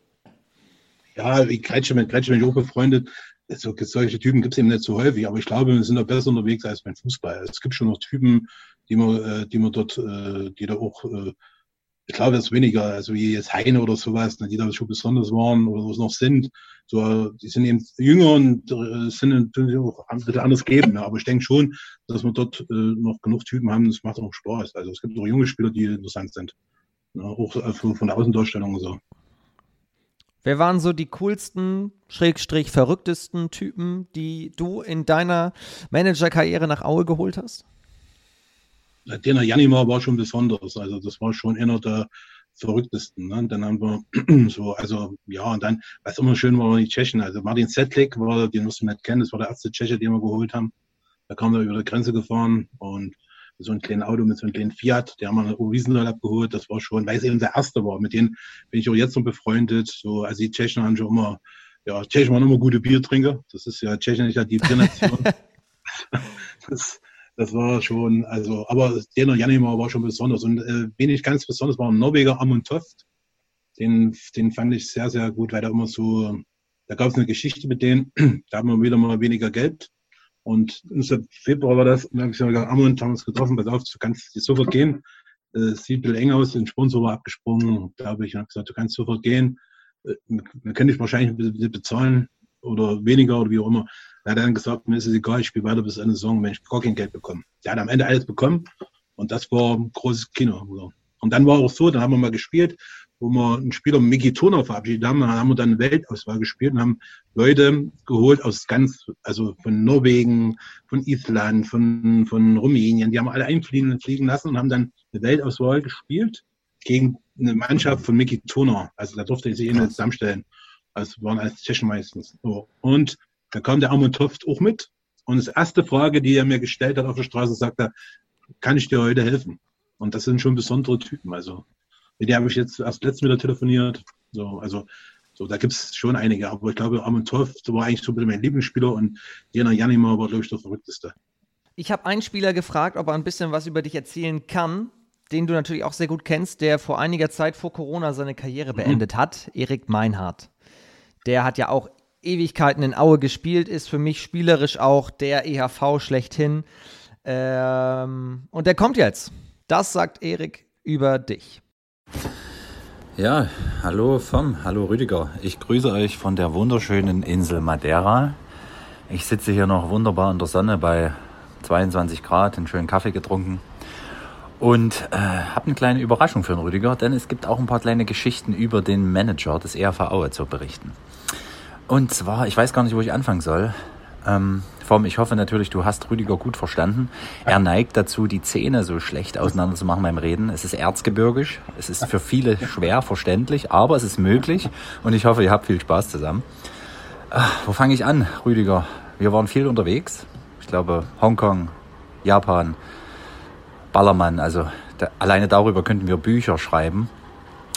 Aber die lustigsten Geschichten passieren immer dort, wo man wohnt, wo die Heimat ist. Und Rüdigers Freundin äh, die Kerstin, bei der habe ich gewohnt im Haus mit. Und neben mir wechselten quasi immer die, die Mieter, da wir immer ein paar ausländische Spieler in Aue hatten, die zu Gast waren. Und einer davon war Hötti. Und Hötti hat mit Rüdiger irgendwie eine ganz besondere Beziehung gehabt. Hötti war eigentlich dazu da, in der Abwehr für Ordnung zu sorgen. Also viele Worte hat er nicht verloren. Er hat im Gegenteil, er hat für ordentlich äh, Bambule gesorgt, aber auch bei Partys danach. Und so kam es zu einer Geschichte in der Pfarrstraße. Nach Heimsiegen haben wir meist in der Pfarrstraße sehr ausgiebig gefeiert und das auch genutzt dort. Und Hötti wohnte neben mir in der ersten Etage, aber er hat irgendwie abends vergessen, dass er in der ersten Etage wohnt, sondern ist direkt bis unters Dach gelaufen und dort wohnte Rüdigers Freundin. Und so wie Hötti war, hat er sich natürlich einfach oben in der, unterm Dach ins Bett gelegt. ja, nur hat nicht damit gerechnet, dass daneben auch noch Rüdigers Freundin lag. Und als Rüdiger dann selber hochgekommen ist, hat er die Tür auf zum Schlafzimmer aufgemacht und vielleicht kann Rüdiger dazu ein paar Geschichten erzählen, wie er das dort wahrgenommen hat. Also es war sehr lustig. Und äh, was Hötti betrifft, Rüdiger bezeichnet sich meistens immer als den hübschesten Mann im Erzgebirge. Und äh, er hat damals zu Hötti gesagt, irgendwie, dass er ein schiefes Gesicht hat. Irgendwas war da komisch und unser damaliger Trainer Rona Sigtrigson hat das übersetzt und Hötti hat eine tolle Antwort gegeben, die auch Rüdiger sprachlos gemacht hat. Und es hat für viel Lacher gesorgt. Also ich hoffe, ihr habt genauso viel Spaß. Ich könnte weiter tausende Geschichten erzählen und das sind nur mal ein paar kleine Ausschnitte. Habt viel Spaß dort zusammen und liebe Grüße aus Madeira. Bis bald, Rüdiger. Tschüss. Da genießt der Lehrer die Ferien. Ja, das stimmt. Ja, also, ja, die Geschichte war ganz interessant. Also, die Jungs, wir in dem Haus, wo die, waren immer zwei Spieler, die mitgewohnt haben, wo oben drüben meine äh, Frau, Freundin, wie auch immer gewohnt oder wohnt. Und ähm, jedenfalls gibt es einen Partykeller und einen Garten, da haben die gefeiert. Und ich hatte eigentlich auch, war da eigentlich auch mit dabei und hörte die, also meine Frau war hochgegangen, hat schon hingelegt, hat schon geschlafen. Und die Tür war natürlich auf, weil ich noch kommen sollte. Und der Hürdi war dann, hat, glaube ich, so viel Alkohol gehabt und ist dann, wollte auch ins Bett gehen, hat aber die Täuscher wechselt und ist in mein Bett gegangen und noch in mein Bett. Und eben, dann eben, Kommt der überhaupt rein in die Wohnung? Aber auf. Also, das ist bei uns, wir haben einfach aufgelassen können. Das, also wir sind da, bei uns passiert da nichts. Also, so, und jedenfalls hat er sich in mein Bett gelegt und meine Frau hat schon geschlafen und hat gedacht, ich bin das. So, und ich komme dann später hoch. wollte in mein Bett, in mein Bett liegen und da lag er dann in meinem Bett drin. Das war dann so peinlich und dann ist dann, ist dann äh, abgezogen. Also es war schon, also eigentlich Kündigungsgrund, ne? wenn, der, wenn der Spieler im Bett vom Manager liegt. Ne? Aber ich habe das relativ lustig gefunden. Und die andere Sache war so, Würdi war wirklich ein knallharter Hund, der hat wirklich aufgeräumt. Das ist äh, Wahnsinn gewesen. Und, und der hat so, den Ohr stand so ab. Und da habe ich so runter gesagt, ja, aber wenn richtig Wind ist, darf er nicht auf die Straße gehen, wird eng mit den Ohren. So. Das hat er dann übersetzt. Und dann meinte er, weil meine Lippen so ein bisschen, also so, ich will jetzt nicht sagen, äh, du weißt, was ich meine, die sind ein bisschen äh, dicker, sage ich mal, so ein bisschen, manche lassen die aufspritzen, aber die sind bei mir normal. Und dann hat er gesagt, also mit den Lippen, der hat einen anderen Begriff gesagt, den darf man heutzutage ja nicht mehr sagen, darf, äh, äh, äh, braucht er sich nicht aufzuregen, so war das. Aber so meine noch eine schöne Geschichte. Meini Abschied, Meini wollte ja kein Abschiedsspiel machen. Er wollte nur, wir haben gespielt, der hat letztens die Meter geworfen und dann war das Spiel zu Ende, das war, glaube ich, gegen Hamm. Und dann haben wir eine Gaststätte gemietet und haben dort gefeiert und dann nachts sind wir nach Mallorca geflogen. Ne? Und ich und Swadi sind auch mal geflogen, haben auch einem Hotel geschlafen und so weiter. Und wir waren schon in, auf Berlin auf dem Flughafen und dann ging die Tür auf da kam einer rein, das war der Meinhard, und der Corona auf. erst, kam, erst kam ein Spieler rein, Pascal Ebert. Und hat in den, in den, in den, in der Halle gebrüllt, äh, äh, Achtung, der König von Mallorca kommt mit seinem Gefolge. Aber so richtig laut. Da haben die alle geguckt. Und dann kam Meinhard reingelaufen mit so einem roten, wie, wie, äh, mit so einem roten Gewand und einer Krone drauf. Kommt dann die, in die Wartehalle von Berlin Tegel reingelaufen und dahinter kommt sein Gefolge und die waren alle verschieden angezogen als Spider-Man, als Cheerleaders. So sind die dann nach Mallorca geflogen und dann hat so ein Aber wie der da reinkam, der Pascal Ebert hat so laut mit dem Megafon, äh, Achtung, der König von Mallorca kommt mit seinem Gefolge. Der ist ja dann bester Spieler der Liga geworden. Das war schon toll. Oder da gibt es eine Geschichte, wo er, glaube ich, sein tausendste Tor in Coburg geschossen hat. Dann wurde das Spiel dort unterbrochen. Bilek ist auf ihn zugegangen, hat sich ja letzten gehabt. Bilek hat ihn umarmt und die sind alle aufgestanden und geklatscht. Das war Gänse, jetzt noch Gänsehaut. Das war toll. Also Meini war schon ein überragender Spieler, so ein guter Freund. Und jetzt ist er im Dresden Lehrer. Ne? Ich habe ihn schon mehrfach probiert, ihn mal kurz zurückzuholen, aber okay nicht. Selbst Hamburg wollte ihn voriges haben. Aha. Also, äh, Toto hat bei mir angerufen, wie es aussieht. Also, wo es dann nochmal eng geworden ist zum Aufstieg, da habt ihr auch relativ viele Verletzte gehabt. Und da hat er gesagt, hat er gefragt, wie das mit Meinhard aussieht. Da habe ich auch die Telefonnummer gegeben. Ich glaube, die haben auch telefoniert, aber er kam aus dem Schuldienst mit raus. Da habe ich gesagt, Meini, mach das. Hamburg ist eine geile Stadt. Die zwei Monate oder wie das noch war. Da kannst du noch ein Geld verdienen, steigst auf in der ersten Liga. Also, ne, so, aber es ging irgendwie nicht. So war das. Also Meini ist wirklich einer der schon eine Legende, ja. Also einer der großen. Erik Meinhardt, ja. Und, und, und für alle, die Aue nicht so ganz verfolgen, wer ist heute? Das war ein Isländer. Also der Hördi Sigtorsson hieß der. Der war nur anderthalb Jahre oder ja. ein Jahr. Aber es war ein, ein, Schrank. Das war ein Isländer. Ne? Der, das war schon, das war gar nicht Isländer, der kam von Färöinseln. Aber es ist dasselbe. Ähnliche Richtung auf jeden Fall über die Jahre hinweg, was war sportlich gesehen der größte Erfolg für dich? Als Spieler? Also, nee, als, als Manager jetzt, seitdem du Manager also, bist und in der also, zweiten Liga? so wieder zurückgekommen sind. Das muss das mal machen. Also im Jahr absteigen, absteigen, dann sofort wieder aufsteigen. Das war schon toll. Und dann, ich glaube, wenn man voriges Jahr Fünfter wird, das war, glaube ich, sportlich das Beste, was wir hier erreicht haben. Ne? So. Und was eben traurig ist, wo wir damals abgestiegen sind. Also, da kommen noch Tränen. Also wenn es diesmal klappt, werde ich nicht heulen weil aber auch, und das fand ich so besonders, bei einigen Ereignissen, die so in der Corona-Zeit auch passiert sind, ja sportliche Ergebnisse fast in den Hintergrund rücken, müssen wir sagen. Denn ihr wisst in Aue auch so ein bisschen, also das heißt jetzt nicht, dass es nicht schlimm wäre, aber ich will es nur mal in Relation jetzt gerade setzen. Ihr habt ja einige schlimme Dinge erlebt. Ihr, ihr wisst einfach, dass auch Dinge neben der Platte zählen. Ich sag mal, die, die, die Corona-Infektion von Stefan Swart, dann wurden Autos angezündet vor eurer äh, Geschäftsstelle, äh, der, der Tod deines Vaters, das waren ja alles Dinge. Äh, du hast mit dem MDR, glaube ich, gesagt, äh, so langsam reicht's einfach. Das war eine äh, ganz, ganz furchtbare Saison auf der einen Seite und trotzdem auch sportlich die beste.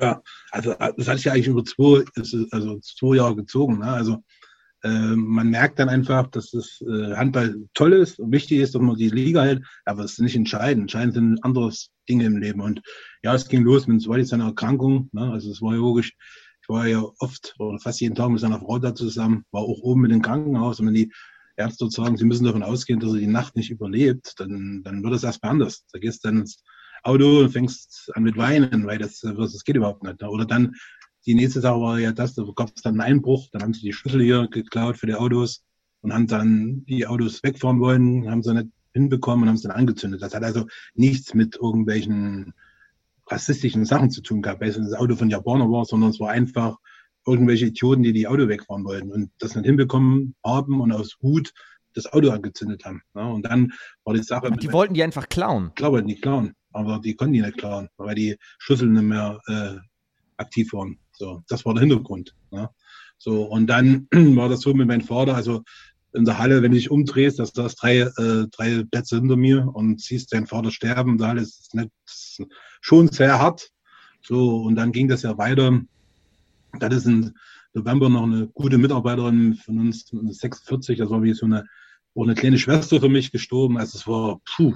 Und dann äh, denkst du einfach, oh, das ist, äh, Handball ist schon wichtig, aber nicht das Wichtigste im Leben. Also wir haben da wirklich viel, viel durchgemacht, sind aber immer mehr zusammengerückt, auch die Aktion der Mannschaft, wo die, die Trikots von Swadi aufgelaufen sind und so, das hat schon viel gebracht. Also so, und Swadi hat zum Glück ja wieder erholt, ne, und ja, ist so. Ne. Also es war, sagen wir, im Umfeld ist in den letzten zwei Jahren viel, viel passiert, aber man hat auch viel äh, Solidarität aus der Liga. Also ich habe da ein Video bekommen von allen Managern der zweiten Liga, muss ich sagen, da hatte ich Tränen da. Es war toll, es war überragend. Also, wo jeder der Liga irgendwie da eine persönliche äh, Botschaft rübergebracht hat. Das war großes Kino. Also, das zeigt auch bei aller Rivalität und Konkurrenz, dass das schon äh, eine Handballfamilie ist. Ja, es hat ja äh, auch große Berichterstattung in allen Medien eigentlich gegeben. Ähm, also ein Mädchen hat sogar berichtet, da stand drin, dass ich gestorben bin. so, das stand, das stand drin, dass ich gestorben, also während Spiel, dass ich gestorben bin. Okay, mein Vater hieß Rudolf und ich hieß Rüdiger, das kann man ja schon mal verwechseln. Aber ich habe das relativ locker gesehen. Du bist noch da, lebendig und. Das, ist mein, das ist mein Geist. Du sprichst doch nur mit meinem Geist. Das, äh, ja, der, der, man nennt ihn auch den bestaussehendsten Geist im Erzgebirge. Ja, ja, das stimmt überhaupt. Wir haben nie gesagt. Ich habe gesagt, man muss nicht schön sein, man muss interessant sein. Und wenn du schön und interessant bist, ist es noch besser. Hat, hat Erik vielleicht irgendwie verwechselt. Ja. Verwechselt. Ähm, hm. Aber einmal noch ganz kurz zu deinem Papa, weil der war ja für den Verein auch sehr wichtig. Ich habe gelesen, er hat auf den Auswärtsfahrten immer Schnitzel vorbereitet. Was, was hat er noch alles gemacht? Also der hat mit meiner Mutter zusammen das ganze Essen gemacht ne? und hat im, ähm, also die haben im Neubau gewohnt, da ist die Küche ohne Fenster. Ich sag mal fünf, sechs, sechs Quadrat oder so. Und da hat er 60 Schnitzel gemacht für den Mannschaft. so, da war ein bisschen verrückt. Ne? Und dann hat er eben, wo es ein, also körperlich fit war, also mein Vater war äh, 40 Jahre Untertage, der war Hauer. Und äh, da hat er noch so Banden aufgebaut früher und solche Sachen. Ne? War immer so, also war auch bei allen beliebt, die ganzen Schiedsrichter äh, kannten ihn, auch eine lustige Sache. Der hat auch das Essen für die Schiedsrichter immer vorbereitet oder so. Und dann hat er mir gesagt, am Anfang haben sie schon geguckt, wo sie noch nicht kannten. Da ist er mal in die Kabine reingegangen, hat gesagt, also in the fact, wenn er heute nicht richtig pfeift, pfeift bekommt er noch nicht zu fressen. das ist sein Bergarbeiterjargon. Ne? Also, und dann, wo die den alle kannten, ach, Rudi, Glück auf, ich weiß, wir müssen ordentlich pfeifen, sonst kriegen wir nichts zu essen. Also es war schon ein toller, toller Mensch, toller Kerl, war schade. Aber okay, 75 Jahre, 40 Jahre Untertage, ich glaube, von seiner Brigade war keiner mehr am Leben. Also, das ist einfach so. Haben dich deine Eltern denn auch zum Handball gebracht eigentlich? Ja, mein Vater war Judoka, der war DDR-Meister in Judo und war, glaube ich, Dritter oder Vierter bei der Europameisterschaften, also im Jugendbereich. Und ja, und hatte schon, also da hat er schon sehr viel, also das Sport treiben sollte. Und das hat mir im Handball mir am besten gefallen und habe ich das so gemacht. Also die waren logischerweise, wie das heute auch immer ist, die Eltern sind immer die größten Fans. Das war in dem Fall auch so. Ich kann mich daran erinnern, da haben wir gegen Magdeburg gespielt da hat Stiebler mir irgendwie gefault, irgendwie, da bin ich blöd gefallen gegen sein Knie und da ist ja alles aufgeplatzt gewesen. Da lag ich auf dem Fußboden, auf dem Zeller Berg, war ein Oberliga-Bunkspiel. Und da komme ich kurz hoch, aber das blutet ja auch sehr, weil mein ganzes Gesicht voll Blut, dass mein Vater dann gleich mal über die Barriere gesprungen und auf dem Feld gerannt und wollte mir dort irgendwie helfen oder was machen. Also die waren schon verrückt. Also ich vermisse ihn nur sehr, ein toller Kerl und ja, ist so. Und jetzt macht deine Mama das alles alleine?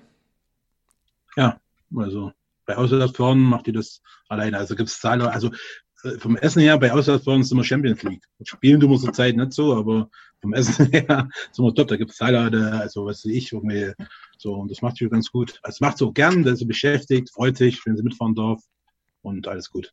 Ja, stark. Sind wir auch dankbar. Und zu Hause, zu Hause ist sie mit der Erste in, bei Heimspielen, da macht sie die ganzen Fischsemmeln. Unsere Fischsemmeln sind, also da ist kein Unterschied zu Hamburg. Also sind genauso gut. so, also die macht da schon viel. Also das ist ja das Familiäre, da ist meine Tante dabei, eine Cousine, so, die machen das alles so, sie im Familienbetrieb, ne? Ja. Und äh, ganz kurz, das mit den Fischbrötchen kannst du natürlich beurteilen, denn seitdem Hamburg gegen Aue in der zweiten Liga gespielt hat, gibt es ja eine Fanfreundschaft. Ihr wart ja auch mit Fanclub und ja. allem hier. Ja, es war riesig. Also wir haben ja dann, äh, wo wir oben waren, war unschieden, letzte Tour mit Flieger. Und wir hatten drei Fanbusse mit. Das hat unser äh, Fanbeauftragter Jörg äh, Meinhardt organisiert, das super gemacht. So, da waren wir abends noch auf der Reeperbahn in Fahrmaster, in der Kneipe, wo wir Live-Musik. Fairmaster, ja. Mhm. Master, genau. Und mit Bolognese war ein Riesending. War ich übrigens äh, letzte Woche Ende auch wieder. War schön mit Hüttenberg und mit äh, Hüttenberg und mit Coburg. War klasse. Also wir hatten beim, beim Final Four? Ja, ja, das war toll. So, und äh, wie gesagt, das war ein Erlebnis, das Hamburg, wo jetzt die Leute noch schwärmen. Also das war wohl ein ganz großes Kino. Und das Jahr drauf wären wir sogar mit vier Bussen gekommen, aber da war ja leider Corona. Das war schade. Ja. Krass. Ja. Und da haben die sich, Störtebecker hießen die, glaube ich, der Fanclub, ne? Einer der Fanclubs heißt Störtebecker. Ja, die hatten auch was mit organisiert, so eine Bootsfahrt, eine Hafenrundfahrt. Und wo die dann hier waren, waren die, glaube ich, im Schacht mal. Also war toll und ja, und wie gesagt, ich glaube, wir werden uns nächste Zeit spielerisch kaum noch sehen. Obwohl toll ist, ich habe auch zum, zum Manager wirklich einen guten, guten, sehr guten Vertrag, hatte äh, äh, äh, Verbindung, also mit ihm. Ne? Und er hat mir letztens erst geschrieben, wenn wir irgendwann finanzielle Not haben, würde er gern kommen mit seiner Mannschaft und uns helfen und mal hier spielen. Da warte ich bis Hamburg äh, mal Meister ist und dann komme ich auf das Angebot zurück. Dein Wort in Handball Gottes Ohr. Da bin ich sehr, sehr gespannt. Nee, aber ihr seid natürlich immer herzlich eingeladen in Aue. Das ist ja, äh, in Aue sage ich schon, in Hamburg. Das mit Aue. Das ist, äh, das ist natürlich klar. Ähm, um das einmal noch, noch rund zu machen, weil du auch gesagt hast, du kannst dir vorstellen, dass irgendwann Stefan Zwart dein Nachfolger auch, auch wird. Er hat das alles gut überstanden. Er ist wieder reingekommen in die äh, Vereinsarbeit. Das heißt, in der Hinsicht gab es dort ein Happy End. Ja, sagen wir, Happy End ist also, dass er so überlebt hat. Ne? Und man muss das so genau. einschätzen, genau. dass er, also äh, er ist schon noch angeschlagen. Ne? Es ist nicht so, dass er jetzt völlig gesund ist. Ne? Und er wird auch als Trainer nicht zurückkommen können. Das muss man wissen. Jedenfalls stand jetzt.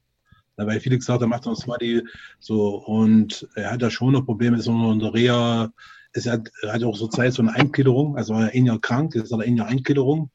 So, also das ist schon, er bemüht sich, ist ein Kämpfer, aber ist logischerweise noch lange nicht bei 100 Prozent. Ne? Und ja, ich denke, die Krankheit, mit, so wie er sie erlebt hat, hat an den Körper schon gezerrt. Ne? Also da hat schon Probleme mit seinen Armen noch durch, durch, die, durch die Nerven, die da verletzt worden sind, durchs Liegen.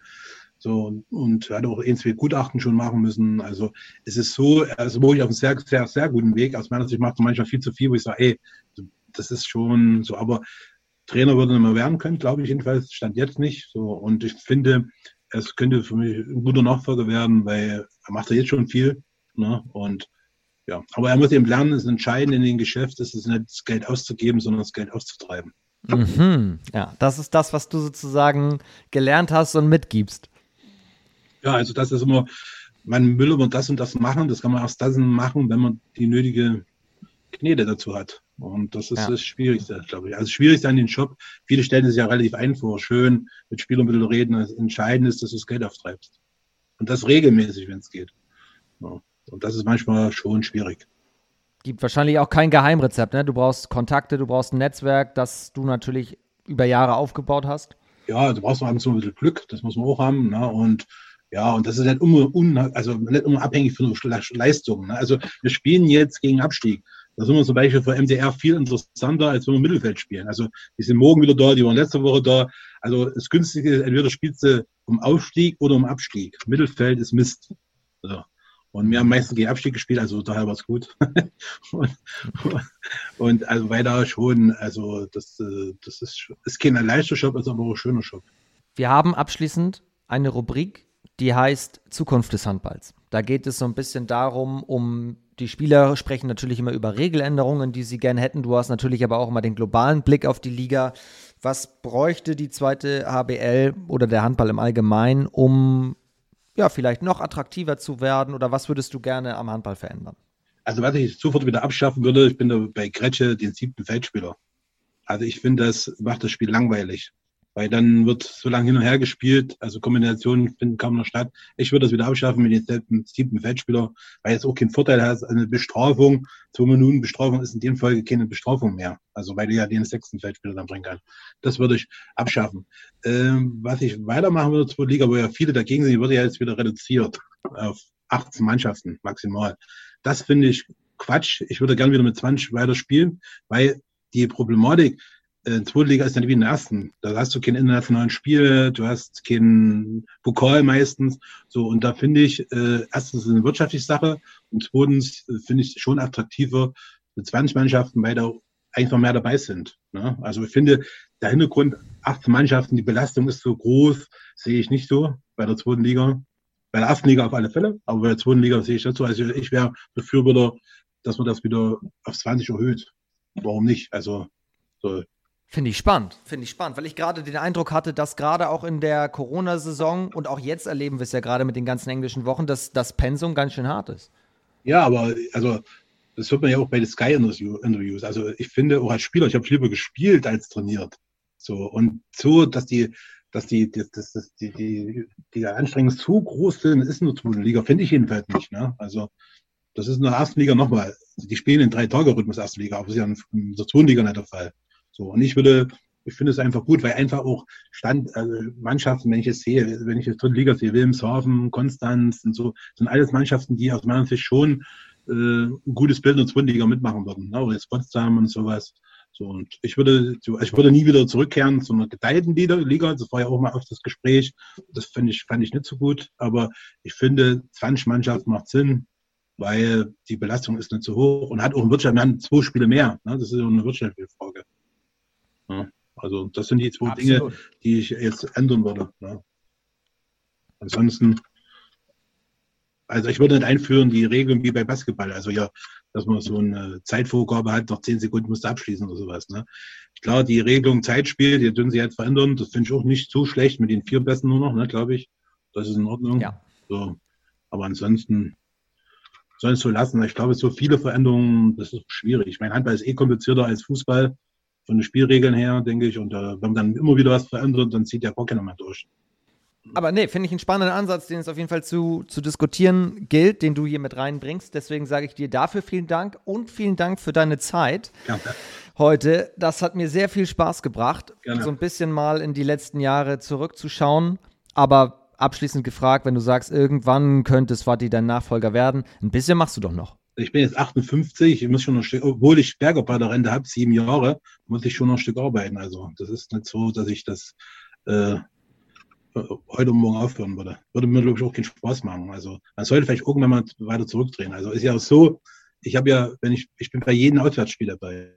Ich habe vielleicht in den 26 Jahren, wo ich das bin, habe ich vielleicht, wenn es hochkommt, also durch meine Hüfte, also durch meine Hüfte vielleicht zehn Spieler verpasst auswärts.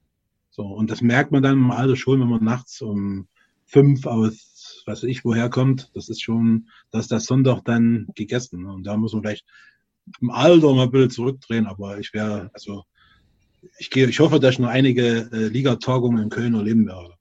Ich drücke dir sehr die Daumen. Alles Gute dafür. Danke. Sage dir vielen Dank für deine Zeit. Ebenso. Tschüss und heide Rotstein. Ja. Und vielen Dank euch fürs Zuhören. Ich hoffe, ihr hattet genauso viel Spaß wie ich. Das war das zweite HBL-Update für heute mit Brad Pitt, mit Moppel, mit dem bestaussehendsten Mann des Erzgebirges, wie auch immer ihr ihn nennen wollt oder doch Rüdiger Joke. Vielen Dank fürs Zuhören. Wir sind am Montag wieder da mit dem kurzen Update. Bis dahin. Liebe Grüße, habt ein schönes Wochenende und tschüss.